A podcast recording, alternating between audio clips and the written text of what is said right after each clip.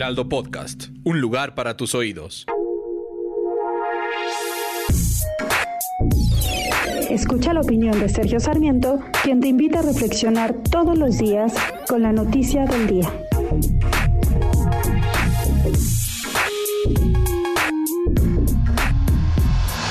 El apagón que está afectando a buena parte de nuestro país nos deja muchas lecciones, pero no son necesariamente las lecciones que cree el gobierno de la República.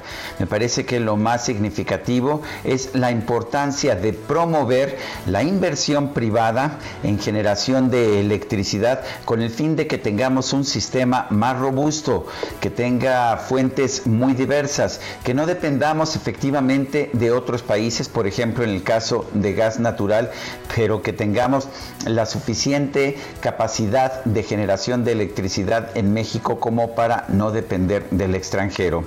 Cómo disminuir la actual dependencia que tenemos del gas natural que viene de Texas, pues simple y sencillamente ver lo que han hecho los tejanos. Ellos transformaron la industria de generación de gas en su país simple y sencillamente con la aplicación de una tecnología llamada fractura hidráulica, el fracking. Pero nosotros prohibimos misma tecnología y por lo tanto estamos obligados a comprar el gas, pero no podemos producirlo aquí a pesar de que tenemos las condiciones para producirlo. La, la respuesta a la situación de estos apagones no es concentrar más la electricidad en una sola empresa monopólica del Estado como la Comisión Federal de Electricidad. No, la respuesta es exactamente la contraria. Tenemos que diversificarnos, tenemos que tener tanta inversión como se pueda.